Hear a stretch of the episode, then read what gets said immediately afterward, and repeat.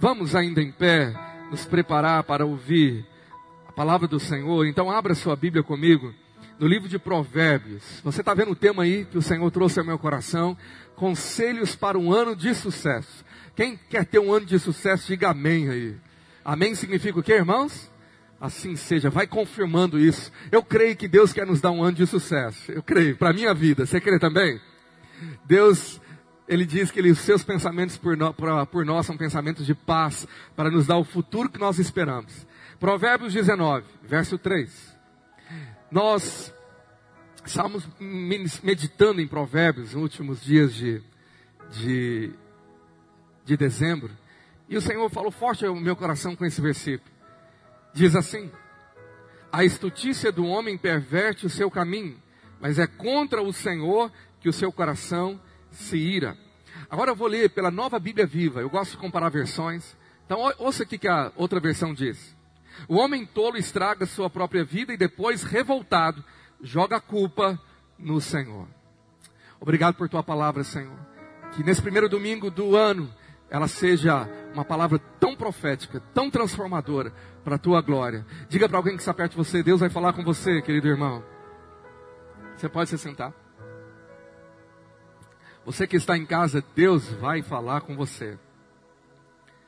Nós temos uma realidade triste, que o autor de Provérbios diz, que são pessoas revoltadas, magoadas, ressentidas com o próprio Deus. Esse texto diz que a tolice de um homem perverte o seu caminho, a sua loucura. Tem outra versão que fala: o homem tolo perverte o caminho, o homem sem sabedoria. Mas é contra o Senhor que o seu coração se ira.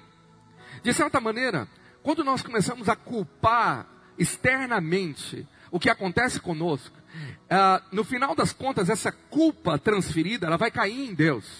Podemos culpar nossos pais, avós, cônjuge, filho, o governo, o presidente, o pastor. Mas no final das contas, quando nós culpamos e começamos a atribuir culpa, a culpa cai em Deus. E a palavra fala que o homem tolo, na, N, na Nova Bíblia Viva, fala que o homem tolo estraga sua própria vida.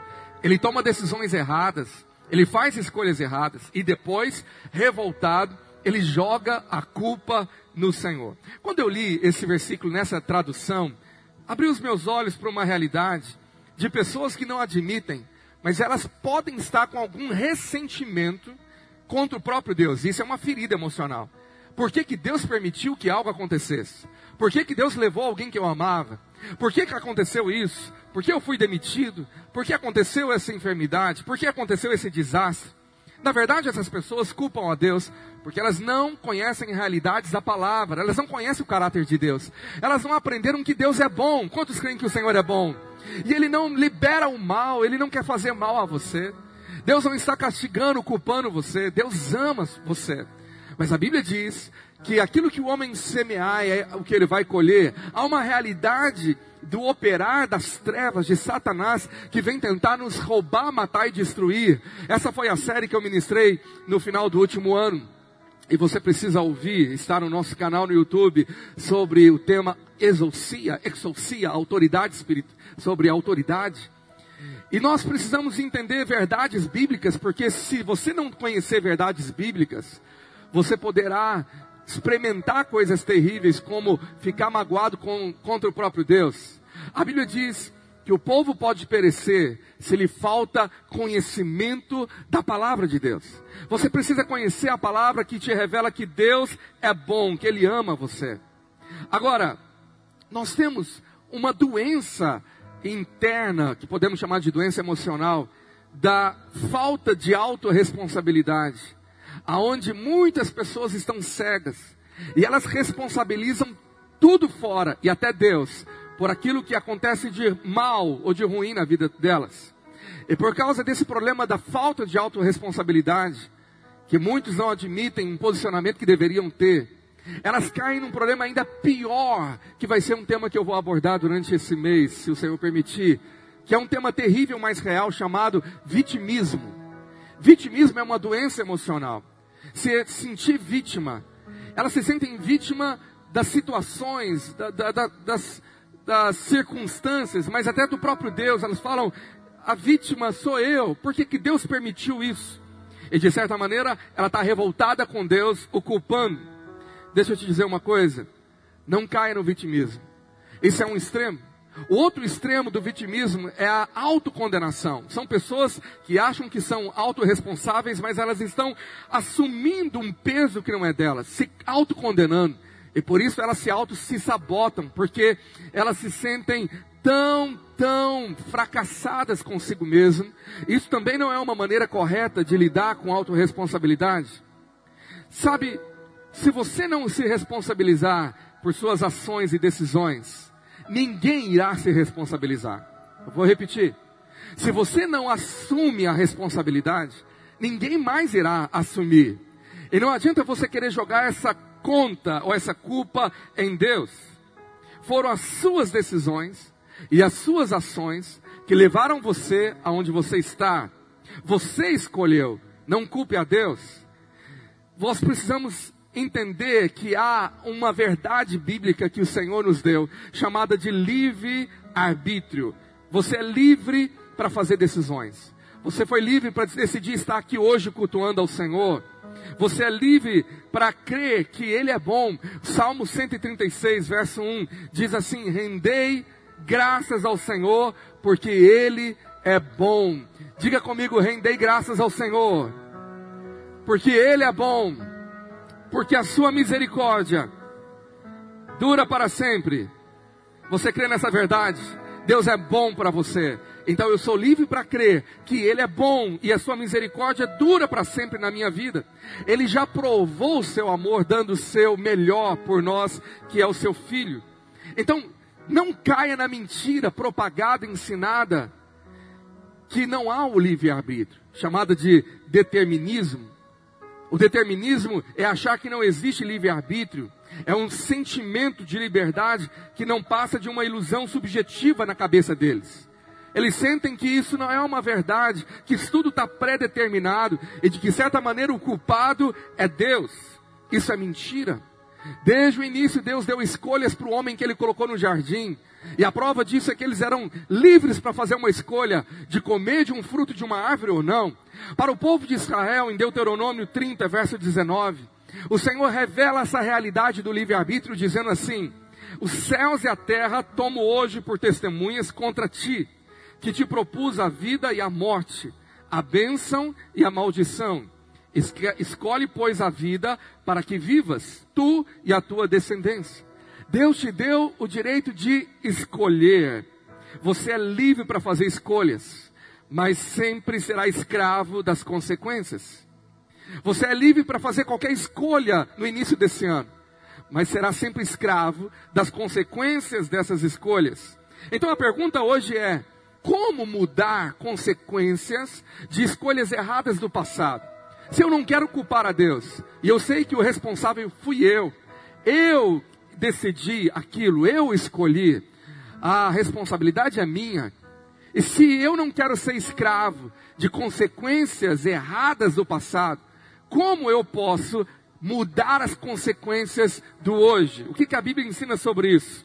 Paulo diz em Gálatas 6, a partir do verso 7, anota na sua Bíblia, nas suas anotações, grave esse texto para você meditar durante a semana. Não vos enganeis, de Deus não se zomba, pois aquilo que o homem semear, isso também. Eu precisaria só um pouquinho mais de retorno aqui que eu não estou tendo, obrigado. Porque o que semeia para a sua própria carne, da carne colherá corrupção. Mas o que semeia para o espírito, do espírito colherá a vida eterna. E não nos cansemos de fazer o bem, porque a seu tempo ceifaremos, se não desfalecermos. Por isso, enquanto tivermos oportunidade, façamos o bem a todos, mas principalmente aos da família da fé. Ele começa dizendo sobre semear e escolher semear na família da fé, escolher continuar semeando e fazendo bem, porque ao seu tempo certo ceifaremos. Agora o problema é, pastor, e se eu semeei na carne? Ele diz que quem semeia na carne, da carne colhe destruição. Pastor, tem áreas da minha vida destruídas por escolhas erradas do passado.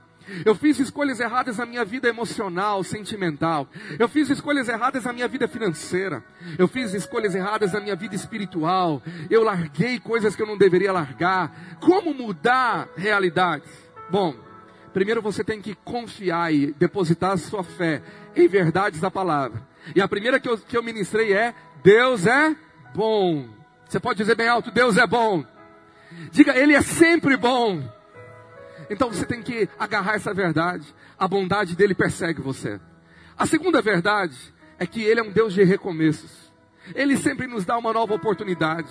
Ele nos dá um novo ano. É maravilhoso quando tem essa atmosfera de terminar um ciclo e uma contagem regressiva, igual nós fizemos aqui no culto da virada. E você que não veio, você perdeu. Porque eu creio que o melhor lugar para passar a virada de um ano é na presença do Senhor, em comunhão com a igreja de Jesus. Quem concorda com essa verdade? Melhor do que dar sete pulinhos na praia, você concorda?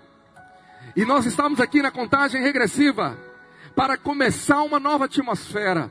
E profeticamente Deus está te dando uma nova oportunidade de começar de novo. Aleluia. Amém? Quando Ele te dá um novo dia, a palavra fala que as misericórdias do Senhor se renovam sobre você a cada manhã. A cada manhã é um novo recomeço e uma nova oportunidade de fazer o que é certo não se cansar do que, do que, de fazer o que é certo para uma nova colheita. Então a resposta é: se eu quero mudar a colheita, eu tenho que mudar a semeadura. Se eu quero mudar as consequências, eu tenho que mudar as minhas decisões. Se você continuar tomando as mesmas decisões, você continuará recebendo os mesmos resultados. Isso é uma coisa lógica. Mas espiritualmente, como funciona mudar semeadura? Para esse Deus de novas chances, de novas oportunidades. Eu me lembro na minha adolescência, quando eu passei uma crise espiritual, porque eu tinha pisado na bola gravemente, e eu estava tão culpado. E a autorresponsabilidade para mim foi ao extremo, porque eu estava sendo uma vítima de mim mesmo. Eu estava auto me condenando. Eu achava que eu tinha perdido a unção, a, o perdão, e eu achava que talvez Deus tinha me abandonado. E eu comecei a clamar a Deus por misericórdia, por perdão, para que Ele me levantasse, para que eu não caísse novamente. E eu me lembro que naquela tarde, ajoelhado no meu quarto, eu ouvi o Espírito Santo ministrar, e quando eu abri a minha Bíblia, eu sabia que era Deus falando comigo esse versículo que eu nunca mais me esqueci. Ele me deu um grandioso temor, Isaías 54, verso 7. Essa é uma palavra que você precisa compreender o que ela significa porque ela tem um contexto. E não tira um texto fora do contexto, mas diz assim: Por breve momento te deixei, mas com grandes misericórdias torno a acolher-te. Acolher-te. Deus estava me acolhendo, e eu me senti com tanto temor, porque quando eu fui estudar, Deus estava dizendo para uma nação apóstata, Israel, que adulterava espiritualmente, que se rebelava contra Deus, uma nação rebelde que o Senhor tinha ficado irado, indignado, porque Deus lidava no Velho Testamento pela lei com o seu povo. Mas Deus, mesmo mediante a sua ira, justiça e lei, ele disse: por um momento, mas com grande misericórdia, eu te atraio novamente, eu te trago novamente. O verso 8 marcou meu coração.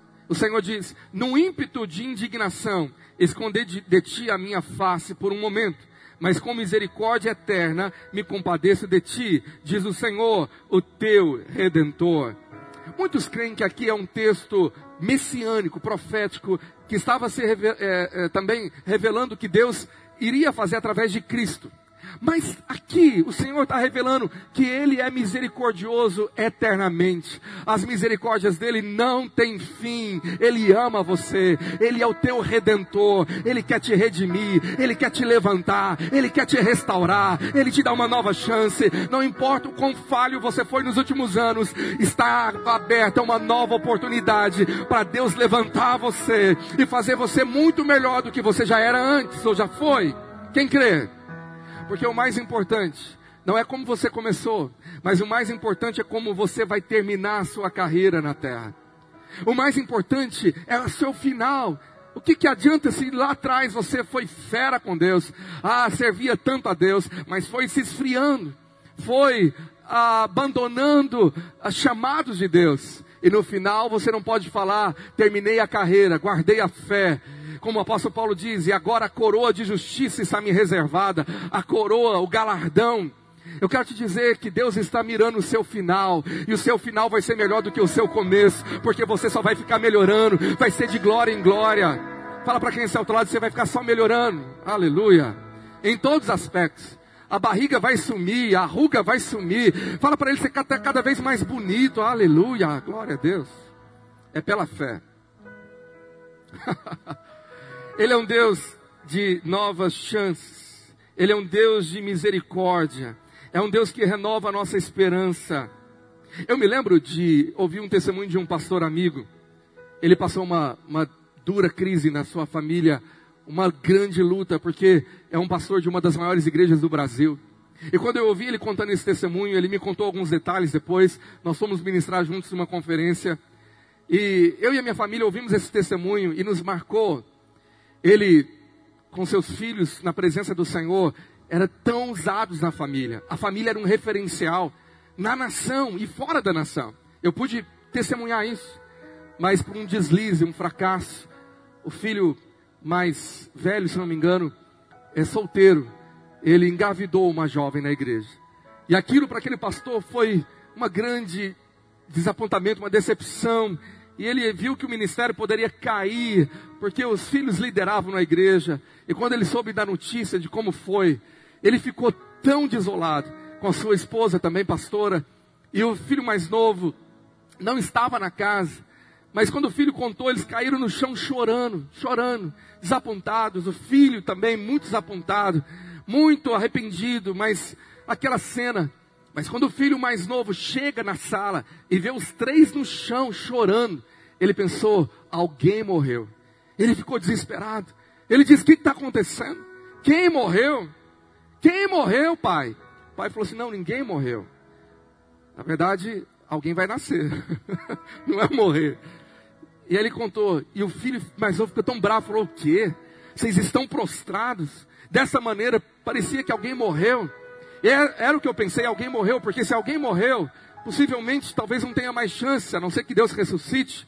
Mas se há vida, sempre a oportunidade para as coisas recomeçarem, para restaurar. Esse não é o final. O filho mais novo começou a ministrar a palavra de esperança para aquela família que Deus iria restaurar. Deus pode restaurar algo ruim na sua vida. Não importa o quão você vacilou lá atrás, quão você pisou na bola, a sua vida não vai terminar mal, porque o Senhor é Deus de nova chance. Ele levanta você, ele restaura você.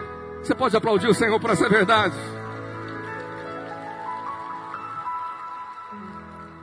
Eu quero ministrar praticamente sete passos, conselhos para um ano de sucesso. Quando você se agarra nessas verdades, Deus é bom, Ele é um Deus de recomeço, Sua misericórdia é eterna, o Seu amor por mim não muda, e Ele quer me levantar para que eu possa ter um, um novo ano diferente. Que Ele pode me dar uma oportunidade de mudar a minha maneira de semear. Eu quero falar sobre sete decisões sete semeaduras que vão mudar as consequências, a colheita na sua vida. Amém? Você está preparado? Se você quiser anotar, eu queria muito ter passado no telão, mas não deu tempo. Nós vamos explorar muito aqui esse telão para te ajudar. Mas anota aí, grava sete conselhos pastorais para o seu ano ser de sucesso. Então se prepara. Mas pelo menos profetiza para umas três pessoas: o seu ano vai ser de sucesso. Fala para ele. Toma posse da palavra profética. O que sai da nossa boca é vida. O que sai da nossa boca é cria. Amém? Não é um jargão apenas. É palavra abençoadora. Deus te deu exorcia, autoridade para bem dizer. Então abençoa o ano do seu irmão. 22 é o ano do seu sucesso. Aleluia. Eu contei o ano passado, eu quero contar de novo esse testemunho. Eu e minha esposa estávamos numa conferência profética, uma unção tremenda é, em São Paulo, no, no ano passado. E eu estava lá no altar, ela estava lá no altar, eu estava em outro lugar recebendo, mas o Espírito Santo ministrou algo é, em nosso coração, e mais especificamente no coração da minha esposa, que veio me contar algo que tocou, e, e, e aquela palavra que ela liberou, eu agarrei ela.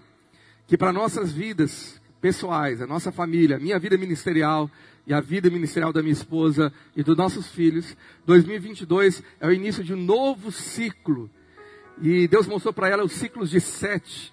Nesses 20 anos que nós vamos completar liderando a igreja, para a nossa vida ministerial, será o início de um novo ciclo de sete anos. Isso é para nós uma, uma coisa maravilhosa, porque entendemos realidades espirituais e eu creio que isso acaba de começar. Deus está liberando sobre nós, mas sobre você também. Você está debaixo dessa cobertura, você está debaixo dessa unção. E se você é minha ovelha, tem um novo ciclo abençoador chegando para a sua vida. Coisas novas vão acontecer da parte do Senhor. Recebe pela fé? Você que está em casa, escreve amém aí no YouTube. Primeiro conselho para um ano de sucesso. Consagre a sua vida mais do que qualquer outro ano. Comece com consagração. No ano da oração, que é para nós, oração é consagração. Ouça a mensagem do culto da virada. Vá para o Monte Moriá, erga um altar e o sacrifício seja você. Consagrar a vida significa se separar para Deus. Você tem que consertar a sua vida com Deus? Abomine aquilo que Deus abomina. Deus abomina o pecado. Então tenha temor. O temor do Senhor é odiar o mal. Fala, Senhor, tem coisas na minha vida que não te agradam. Do que eu falo, do que eu penso, do que eu faço, do que eu não faço. Procrastinação, negligência. Não fique habituado com pecados domésticos. Não pegue alguns pecados achando que são pecadinhos e faça dele o seu pet, o seu animal doméstico, que está lá sendo cuidado, sendo alimentado. Seja radical. Jesus disse que se o teu olho direito te faz tropeçar, arranca ele. O Senhor está dizendo sobre radicalidade com aquilo que o Senhor não aprova, aquilo que entristece o coração de Deus. Consagrar a sua vida, Paulo diz em 1 Tessalonicenses 3, verso 13: em cada um dos conselhos eu quero te dar uma base bíblica.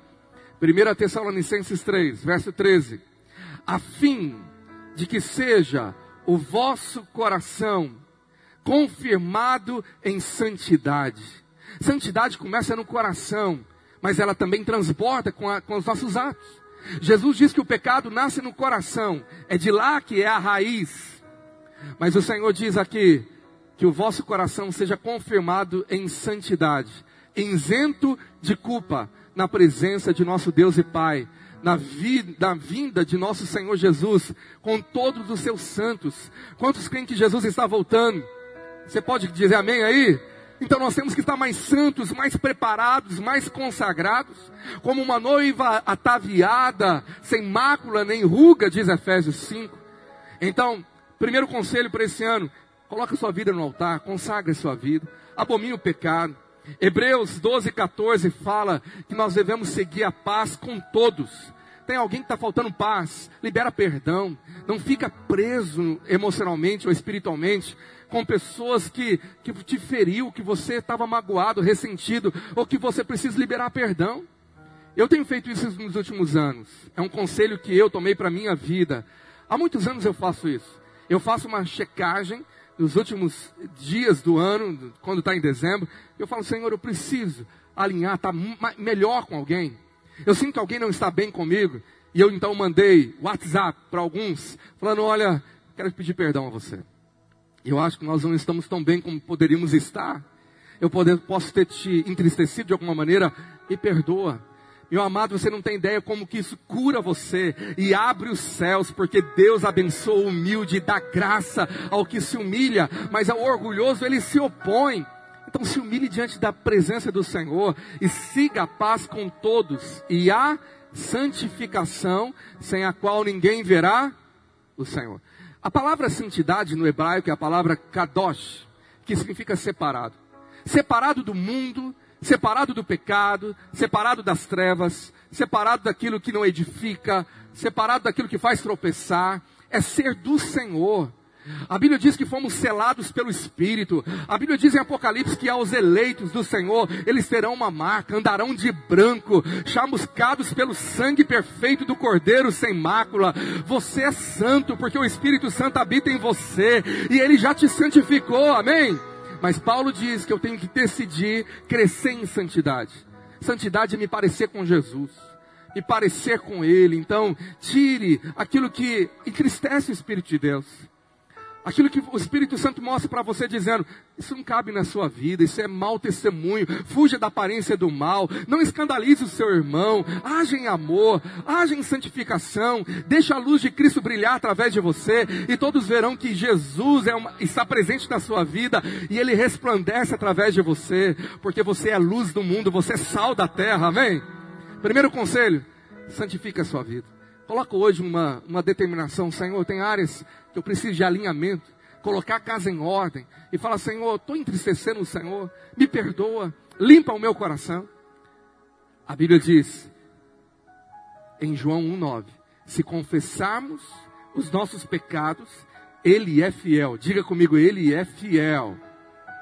1 João, capítulo 1, verso 9. Ele é fiel e justo para nos perdoar os pecados e nos purificar de toda. Deus quer purificar você. Confesse o pecado. Coloca sua vida no altar e Ele é fiel e justo. Ele vai perdoar você. Ele vai lançar tudo no mar do esquecimento e vai apagar. Ele vai apagar os pecados e ele vai te purificar de toda injustiça. Aos olhos do Senhor você estará puro, lavado pelo sangue. Você crê que ele é fiel para cumprir o que ele escreveu? Amém? Eu me lembro dessa história que marcou a minha vida de irmão de um pastor tão amigo. Esse se tornou um grande homem de Deus, mas a sua juventude ele não conseguia vencer o pecado. No namoro ele vivia uma vida sexual ativa e ele tinha um chamado de Deus. Ele se sentia tão mal. E eu pude conhecer esse irmão. E ele contou esse testemunho que marcou muitos lugares. Eu quero lembrar esse testemunho porque eu já contei ele aqui. Ele conta que ele estava tão condenado, ele tinha desistido dos sonhos em Deus, entregou os seus cargos na igreja, porque de fato ele pedia perdão, caía no outro dia, ele não conseguia vencer o pecado. E ele estava numa célula, e estava ali uma mulher de Deus. E aquela mulher contou esse testemunho, que abençoou o testemunho dele, porque ele estava revoltado com Deus, ele achava que Deus não ia falar com ele. E ele falou: Deus, eu acho que o Senhor me abandonou. Senhor não fala mais comigo. E aquela mulher conta o testemunho que tinha uma senhora na igreja que ela contava para o pastor que ela tinha experiência de ver Jesus no quarto dela. Jesus visitava ela com frequência. E o pastor estava achando aquilo muito estranho. Porque todas as vezes ela contava, Jesus foi no meu quarto essa madrugada, pastor. E Jesus falou comigo. E aquele pastor tão incrédulo, um dia aquele pastor não aguentou mais e quis fazer uma pegadinha. Falou, olha, faz o seguinte, se Jesus aparecer de novo, pergunta para Jesus qual foi o pecado que eu cometi quando eu estava no seminário. Eu cometi uma coisa muito grave, só Jesus sabe. Eu não contei isso para ninguém. Se é Jesus que está aparecendo para a senhora, pergunta para ele qual foi o pecado que eu cometi quando eu estava no seminário. Aquela mulher falou: tudo bem, pastor. E ela foi. Passado alguns cultos, ela não procurou. Ele disse: está vendo? Peguei ela. Ela nunca vai saber o que, que eu fiz. Mas um belo culto, chega a irmã depois do culto. Pastor, Jesus apareceu para mim ontem. Ele começou a tremer as pernas. É mesmo? A senhora perguntou para ele? Perguntei. E ele respondeu? Jesus respondeu. Aí ele começou a suar frio. Ele já estava quase desmaiando. E ela, então ele teve que perguntar: E o que, que Jesus te contou? Qual foi o pecado que eu cometi? Jesus falou que ele não se lembra, porque ele já lançou no mar do esquecimento e ele não se lembra mais desse pecado. Aleluia. Você pode aplaudir o Senhor? É a palavra de Deus. E quando na célula esse testemunho foi contado, Aquele irmão estava de joelho dizendo: Senhor, eu creio que o teu perdão é para a minha vida, e não só o perdão, mas também a purificação. A purificação é o Senhor te tornar justo novamente, e a palavra fala que não há tentação, que Ele não te dê força para você superar. O Espírito Santo te capacita a você permanecer puro diante dEle. Amém? Segundo conselho que eu quero te dar para 2022 seu ano de sucesso, melhor ano da sua vida. Ore mais e jejue mais. Jesus disse algo sobre jejum e eu quero aplicar isso na minha vida. Eu comecei a me preparar para jejuns maiores e esse é o meu desafio para esse ano, aumentar a minha experiência de jejum. Mateus 9,15, perguntaram para Jesus sobre jejum e ele diz assim: o contexto é que os fariseus queriam saber por que, que os discípulos de Jesus não jejuavam. Porque o, je, o judeu jejua regularmente. E Jesus diz assim: Podem acaso estar tristes os convidados para o casamento, enquanto o noivo está com eles? Dias virão, contudo, em que lhes será tirado o noivo, e nesses dias hão de jejuar. Jesus estava falando do dia que ele seria arrebatado aos céus, derramaria o seu espírito, e nesses dias que ele não estaria presente fisicamente, serão os dias que os seus discípulos, a igreja, há de jejuar. Ele sabe que nós iríamos jejuar. Há um poder liberado no jejum. O jejum não muda a Deus, mas o jejum muda a mim, muda a sua vida e te torna mais sensível para a revelação da glória de Deus. Todas as revelações da Bíblia foram precedidas por jejum. Todos os homens que tiveram uma mudança, grande revelação, foi depois de momento de jejum. Você precisa saber essas chaves. Marca jejuns na sua vida. Marca jejum regularmente, uma vez por semana, a cada 15 dias. Se você acha muito, uma vez por mês. Faça um jejum. Mas não é jejum. Fala para o irmão que está ao teu lado. Não é jejum de caviar. Fala para ele. Não é de camarão, de lagosta de salmão com maracujá. Não é, meu irmão. Esse tipo de jejum que o cara fala assim, estou jejuando o café da manhã. E o cara acorda às 11 e meia e almoça meio-dia. Não, jejum de café da manhã, o cara nem gosta de comer café, nem se alimenta. E aquilo não, não, se o jejum não toca você, não toca a Deus. Grava isso. É tempo de você jejuar. Faça esse ano o ano que você vai mais gastar tempo em oração e mais vai jejuar. Nós precisamos de 20 pessoas para completar o time de 168 irmãos que vão cobrir uma escala de 24 horas de oração durante uma semana. E nós vamos estar lá ao fundo, a Dina, o pequeno, para pegar o seu nome. Você que deseja ser parte desse mover de oração, uma hora por semana você orar na sua casa. Você escolhe o horário e fala: conta comigo, eu vou estar orando. Imagina o que é você passar um ano inteiro num compromisso e desafio pessoal de oração. Sabe o que é bom? Eu vou falar daqui a pouquinho. É que um time motiva você. Nós vamos lembrar você. No grupo do WhatsApp, através do material que nós vamos dispor, colocamos lá uma, uma roda de oração, um guia de oração para os irmãos serem de referência. E nós vamos animar você, porque às vezes você coloca propósitos pessoais, que é muito bom empolgado no início, mas depois você começa a desanimar, você perde o, o, o ânimo, o incentivo, mas fala para quem está ao teu lado, eu vou incentivar você. Chacoalha ele fala, eu vou estar do seu lado falando, vamos orar mais, vamos jejuar mais, vamos buscar mais ao Senhor. Diga amém. Terceiro conselho, para um ano de sucesso. Terceira mudança na sua vida de seme, semeadura para uma nova colheita. Coloque o desafio de ler mais a Bíblia. Eu coloquei no meu Instagram, Instagram ontem e já tem uma lista de muitas pessoas que toparam o desafio de começar a leitura anual da Bíblia. No nosso site, igrejavale.com ou ponto online, você escolhe, barra Bíblia, você tem modelos de plano de leitura para você seguir no celular, nem precisa baixar, mas pela internet você tem tantos outros que se adaptam ao seu, seu estilo. Começa, você que não começou ontem, e não começou hoje, começa amanhã, começa a ler os primeiros livros, primeiros capítulos da Bíblia. Se você acha pesado, começa pelo Novo Testamento, mas coloca um desafio, 2022, eu vou ler a Bíblia toda. Meu irmão, um crente que nunca leu a Bíblia toda, eu vou te falar, ele precisa de um chacoalhão. Ele precisa mesmo falar, eu preciso ler a palavra de Deus. E você gasta poucos minutos do seu dia para esse alvo. Mas sabe o que vai acontecer se você colocar essa dica em prática? Vai acontecer o que o apóstolo Paulo, discipulador do pastor Timóteo, revelou para ele que se ele lesse mais a Bíblia, ia acontecer uma coisa. Olha lá, 1 Timóteo 4, verso 13. Ele dá essa dica, na verdade, não era um conselho, era uma direção. Até minha chegada, aplica-te à leitura, à exortação e ao ensino.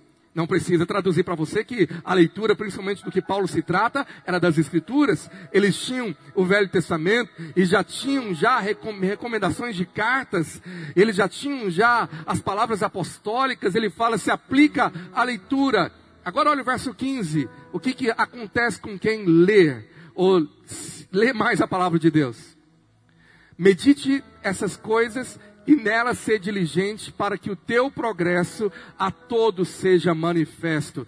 Você vai prosperar, você vai progredir, todo mundo vai ver progresso na sua vida espiritual, em todas as áreas. Quer melhorar o seu casamento? Lê mais a Bíblia. Quer melhorar a sua vida financeira? Lê a Bíblia. Quer melhorar a sua vida emocional? Lê a Bíblia. Quer ficar mais curado? Lê a Bíblia. A Bíblia é a palavra de Deus, é o pão vivo. A palavra de Deus, ela é real. Ela, ela, ela se manifesta em vida sobre você, amém? Se alimente da palavra de Deus. Com cara de bravo, diga para quem está ao teu lado, leia mais a Bíblia. Exorta o seu irmão, fala, leia mais a Bíblia. Carregue ela. Leve a, a Bíblia onde você for. Coloque isso com uma nova semeadura para o seu ano. Amém? Quarto conselho. Quarta semeadura. Essa tem, parece um detalhe, mas tem sido uma conclamação dos homens de Deus para esses dias atuais. É o conselho de Hebreus 10, 25. Olha lá. Esse conselho quebra uma mentira diabólica que alguns têm dito por aí que é afastado de Deus, não, mas estou afastado da igreja. Alguns falam que podem estar afastados da igreja, não congregam, mas não estão afastados de Deus. Esse é o maior fake news de todos os tempos, porque a Bíblia diz: não deixemos de congregar-nos como é costume de alguns. Já daquela época já era costume. Não precisava de pandemia para as pessoas se esfriarem e falarem: hoje não precisa ir culto, está chovendo, eu vou assistir online. Sabe, mas Deus sabe a diferença que é quando você está na congregação dos santos. E o Senhor diz: antes façamos admoestações, é o que eu estou fazendo agora com você. Tanto mais quando vedes que o dia se aproxima. Que dia é esse? O dia que a trombeta soará e os mortos ressuscitarão e a igreja, num piscar de olhos, será arrebatada até os céus. Você crê que esse dia está chegando? Então congrega mais. Congregar fortalece a sua vida espiritual. Congregar te protege, é proteção espiritual, te, te fortalece na fé. Mas congregar, diga comigo, congregar é um mandamento, não é uma opção. Jesus está dizendo, não deixe de congregar. Você tem culto na sua igreja domingo, quinta, tem grupo vida. Ao invés de ficar na sua casa, assistindo televisão, na internet, não edificando, seja edificado na presença do Senhor, na companhia e na Assembleia dos Santos. Por quê? Porque a Bíblia diz que o Senhor ama a comunhão dos santos. Ó, quão bom e agradável é que os irmãos vivam em união, porque é ali que o Senhor ordena a vida. Tem vida caindo sobre você agora, vida espiritual, vida emocional, te encorajando, te fortalecendo. Você entrou por aquelas portas de um jeito hoje, mas vai sair daqui de outro. Deus está tocando você. Você pode aplaudir o Senhor.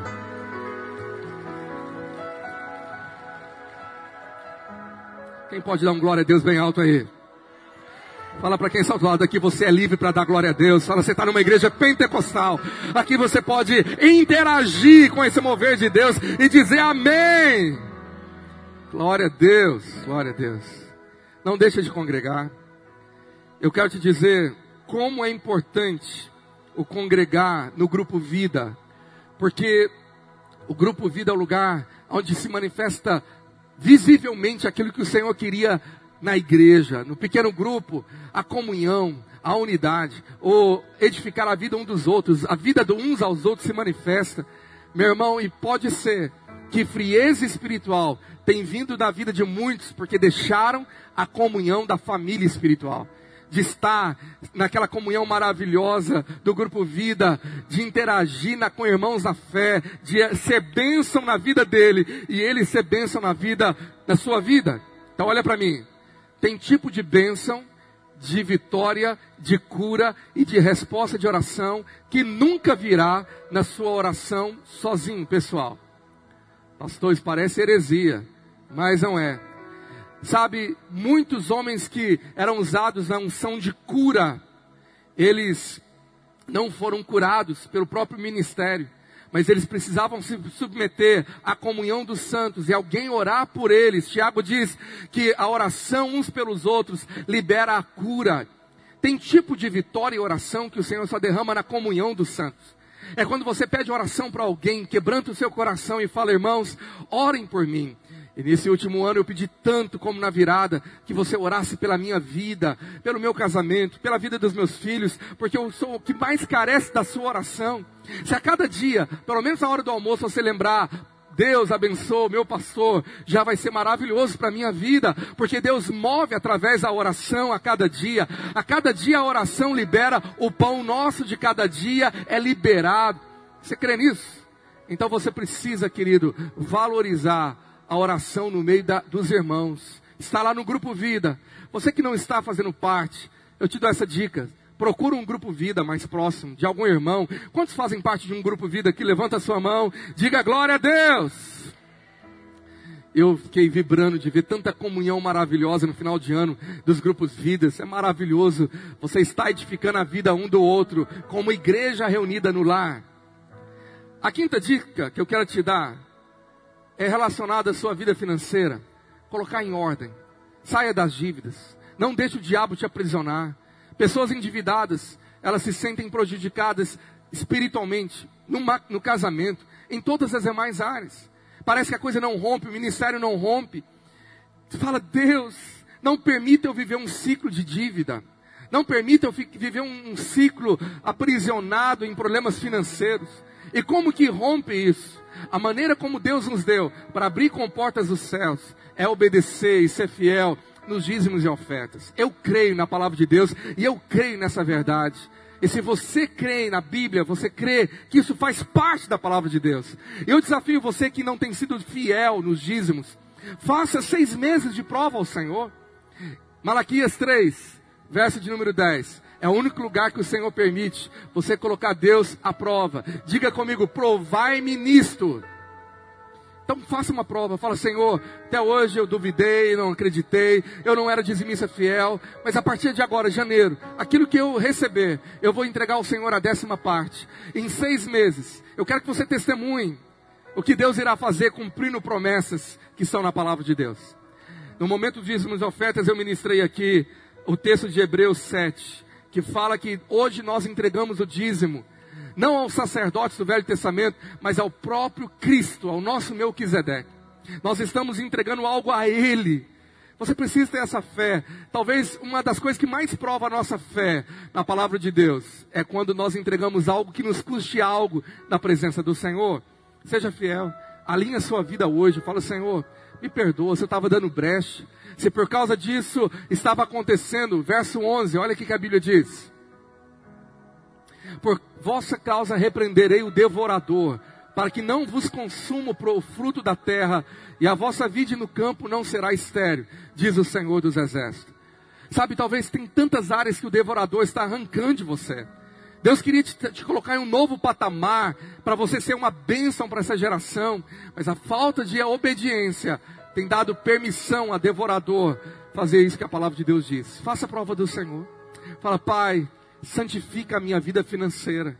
Que o Senhor possa trazer um mover de prosperidade nessa área, porque isso vai abençoar tantas as demais áreas da sua vida, como também a sua família. Sexto conselho de sucesso. Muito sério para você que quer ter um ano de sucesso. Não fique e não ande sozinho. Agora, não é somente o não andar sozinho ou ficar sozinho. Provérbios 18:1 fala que quem não gosta de estar na companhia dos outros só está interessado em si mesmo, é egoísta e rejeita todos os bons conselhos. O solitário, o que se isola, diz outra versão, busca seu próprio interesse e insurge contra a verdadeira sabedoria. Não é sábio. A Bíblia diz que o cordão de dois, de três obras não se quebra facilmente. Mas se você estiver sozinho e cair e não tiver alguém para te levantar, como você vai se levantar, diz Eclesiastes. Eu quero te dizer uma coisa: você precisa da comunhão de irmãos que te abençoa, que te fortalece, que te, te ajuda. Eu sou tão grato a Deus pelos amigos que Ele tem colocado, a minha vida, a vida da minha esposa, que são usados como instrumento para nos fortalecer, para nos edificar. Naquele dia da batalha, no dia mal, No dia que o diabo te acusa, te, te ataca e você está meio fraco, Deus usa a boca desse que está próximo, que se torna mais do que um irmão e fala: Você é forte, o Senhor é contigo. Você precisa de cercar na companhia de comunhão de irmãos e irmãs que vão abençoar muito a sua vida espiritual. Agora, a pessoa ferida, ela se isola. Quando alguém está magoado com alguém, com a liderança, com a comunhão, o que ele deseja fazer é estar longe de tudo e de todos. Ele quer sentar lá no último banco. Ele fala: Não quero fazer mais nada, me deixa quieto, porque ele está frustrado. Ele fala: Fui tão machucado, e agora eu não quero mais me envolver, eu não quero. O distanciamento, talvez é uma das provas de alguém ferido. E alguém ferido fere, essa é uma realidade. O que, que está faltando para alguém ferido ser curado? Está precisando da dose da cruz, olhar para a cruz, para aquele homem perfeito que se entregou no nosso lugar, mas foi maltratado, esbotifiado, ele foi injuriado, ele foi caluniado, mas sem pecado nenhum. A Bíblia diz que ele confiava na recompensa daquele que estava vendo tudo. Quando nós olhamos para a cruz, nós nos fortalecemos, porque se ele passou por isso, estar no ministério é tomar a minha cruz e seguir a Cristo. Eu estarei no ministério também ah, pronto para passar aquilo que Jesus passou. Se ele foi perseguido, acusado, caluniado, se bateram nele, se ele sofreu e ainda assim permaneceu, ele nos deu, como 1 João 2, 6 diz, o exemplo para seguir as suas pisadas. Mas eu quero te dizer uma coisa maravilhosa quando eu sigo o exemplo do Senhor e eu estou debaixo da cruz, da cruz flui cura, flui água viva, flui o sangue que te restaura. Ah, debaixo da cruz você é curado, amém? Por isso, eu quero te preparar para esse, esse final dessa mensagem, que está ligado a, a escolher ser curado. Mas antes, não é só não ficar sozinho estar na companhia de pessoas que são escolhidas por Deus para te abençoar, ande com gente melhor do que você. Porque não é simplesmente ter pessoas, ninguém é neutro na sua vida, ou te abençoa ou não te abençoa. 1 Coríntios 15, 33, o Senhor fala: Não vos enganeis, as más conversações corrompem os bons costumes. Toma cuidado tipo de amizade, tipo de roda. Pode ser crente, meu irmão. Mas se está entristecendo o Espírito Santo dentro de você, não é boa escolha. Ande com gente mais santo, mais puro, mais cheio do Espírito Santo, que quando abre a boca só lança palavras para te abençoar. Cai fora de roda de gente que fala mal de outros, que critica, que está para zombar, que está para caluniar outros, porque quando você não está lá, é de você que eles falam. Seja sábio. Então fala, Senhor, eu quero escolher andar com gente que é referencial para mim. Me ajuda a estar perto desse povo que me abençoa, que me faz ser mais crente. Cutuca quem está ao teu lado e fala, eu quero andar com você, você me faz ser mais crente. Isso é pela fé, profetiza aí, aleluia. Eu quero encerrar com o sétimo conselho e depois uma palavra final para orar por você. Sétimo, semeadura para mudar o seu ano. Escolha ser servo. Escolha servir. Olha para João 13, 14. O Filho de Deus, que não veio para ser, ser servido, mas para servir. Ele diz assim, João 13, 14: Ora, se eu, sendo o Senhor e o Mestre, vos lavei os pés, também vós deveis lavar os pés um dos outros. Porque eu vos dei o exemplo, para que, como eu vos fiz, façais vós também. Em verdade, em verdade vos digo que o servo não é maior do que o seu senhor, nem o enviado maior, daqui, maior do que aquele que o enviou. Você quer que o Senhor te abençoe, seja cada vez mais servo. Comece a servir. Coloque um alvo na sua vida. Não venha para a casa de Deus só como receptor, um telespectador, ficar assistindo, se envolva nos ministérios, na vida da igreja, ah, se envolva naquilo que Deus quer fazer através de nós. Talvez você se sinta sobrecarregado numa agenda, mas isso não é desculpa de você servir ao Senhor diante daquilo que Ele capacitou você a fazer. A palavra fala que tudo que vier às suas mãos, mediante as suas forças, isso você faz. Deus tem te dado força para você servi-lo. Quando você começar a servir a Deus, você vai ficar mais feliz mais abençoado. Você vai ver que cura flui mais, porque servir é uma chave que Deus te deu, que te libera para crescer, te libera para prosperar. E nós temos tantas e tantas áreas que tem irmãos sobrecarregados, porque eles repetem as escalas. Se você fosse um voluntário dizendo, eu quero servir uma vez por mês, isso ia facilitar a vida de tantos irmãos. Mas quantos ministérios, liderar um grupo vida, o que, você pode fazer como um gesto de gratidão a um Deus que tem te dado tanto, que tem te abençoado tanto e fala, Senhor, eu preciso tirar um tempo da minha vida, da minha semana, para cuidar de outros, para abençoar outros, para servir ao reino de Deus, para evangelizar mais, para ser boca de Deus. Sirva mais. Se você não tem servido em área nenhuma, coloca um alvo hoje, fala, Senhor, isso vai mudar, eu quero te servir. Quero que o Senhor me use. E Deus pode te usar. Todos que estão aqui, de alguma maneira, Deus irá usar você. Você crê nisso? Diga amém. Eu quero encerrar te dizendo uma escolha fundamental. E esse é o último conselho para poder orar por você. Lucas 18:40, quando Jesus ele ele encontra um cego, Jesus ele faz uma pergunta que é uma pergunta estratégica, importante. Lucas 18:40. Então parou Jesus e mandou-lhe que lhe trouxesse. Tendo ele chegado, perguntou-lhe: Que queres que eu te faça? Respondeu ele: Senhor, que eu torne a ver. Deus queria ouvir aquela aquela resposta. O que, que você quer que eu te faça? Eu quero ver de novo. Eu tenho uma decisão.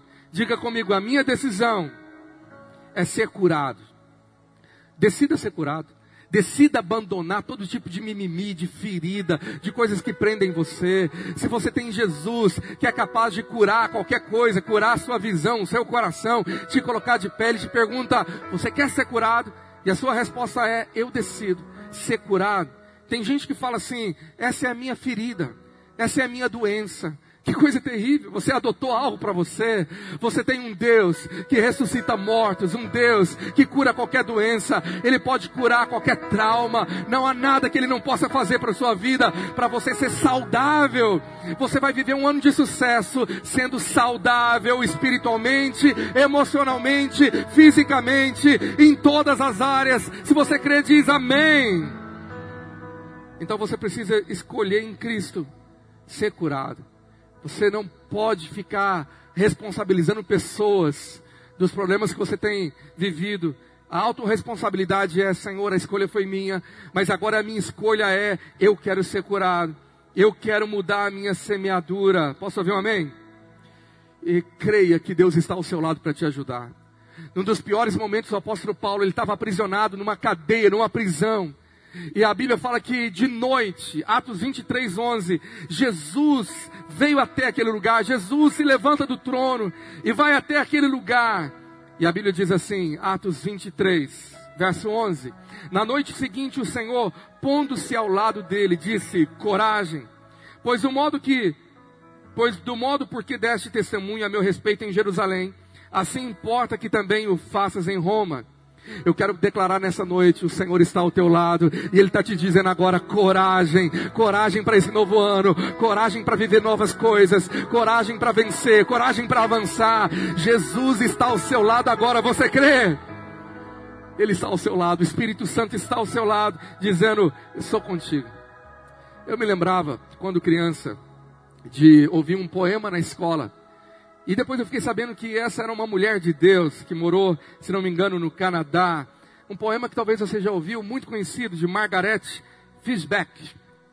Esse poema diz assim: Sonhei que estava caminhando na praia juntamente com Deus e revi espelhado no céu todos os dias da minha vida. E em cada dia vivido apareciam na areia duas pegadas, as minhas e a dele. No entanto, de quando em quando vi que havia apenas as minhas pegadas, e isso precisamente nos dias mais difíceis da minha vida. Então perguntei a Deus: Senhor, eu quis seguir-te, e tu prometeste ficar sempre comigo. Por que deixastes? Por que deixastes me sozinho, logo nos momentos mais difíceis? Ao que ele respondeu: Meu filho, eu, não, eu te amo e nunca te abandonei. Os dias em que viste só um par de pegadas na areia são precisamente aqueles que eu te levei nos meus braços. Eu creio que você foi carregado no ano de 2021, nos seus piores momentos, Ele estava carregando você, e Ele está ao seu lado. Pode vir lutas, pode vir problemas, pode vir uma outra onda de coronavírus, Ele está ao teu lado e te diz: coragem, coisas grandes Deus tem para fazer. Você pode crer, aplauda o Senhor bem forte, aleluia. Fica de pé no seu lugar, levanta suas mãos, eu quero orar por você. Fala, Senhor, eu quero colocar em prática essa palavra. Essa é uma palavra para você ouvir de novo, e de novo, e de novo, e colocar uma meta. Eu vou colocar isso nos meus alvos para 2022. Eu vou aplicar essas sete semeaduras. E se você decide agora ser curado, eu quero orar por você. Você que quer abandonar qualquer tipo de ferida emocional. Você que tinha algum trauma, alguma coisa que te prendia e, e precisa de rompimento. E essa palavra foi para você eu quero orar por cura no espírito, na alma e no corpo. Se você quer e deseja, sai do seu lugar e vem esse altar como um ato profético dizendo: Eu quero ser curado. Eu decido ser curado. Sai rapidamente do seu lugar. Eu quero orar por você. Você que está na galeria e puder descer aqui. Ah, você pode falar, Senhor, eu, me, eu movo meus passos. Porque o Senhor está movendo também. Achegai-vos a mim e eu me achegarei a vós, diz o Senhor. Então se achega aqui ao trono de Deus. Pela fé, faça desse lugar como um altar. E venha aqui à frente. Nós vamos adorar enquanto você está vindo. E levanta as tuas mãos e fala: Estou aqui, eu quero ser curado. Senhor decido ser santo. Eu decido te seguir.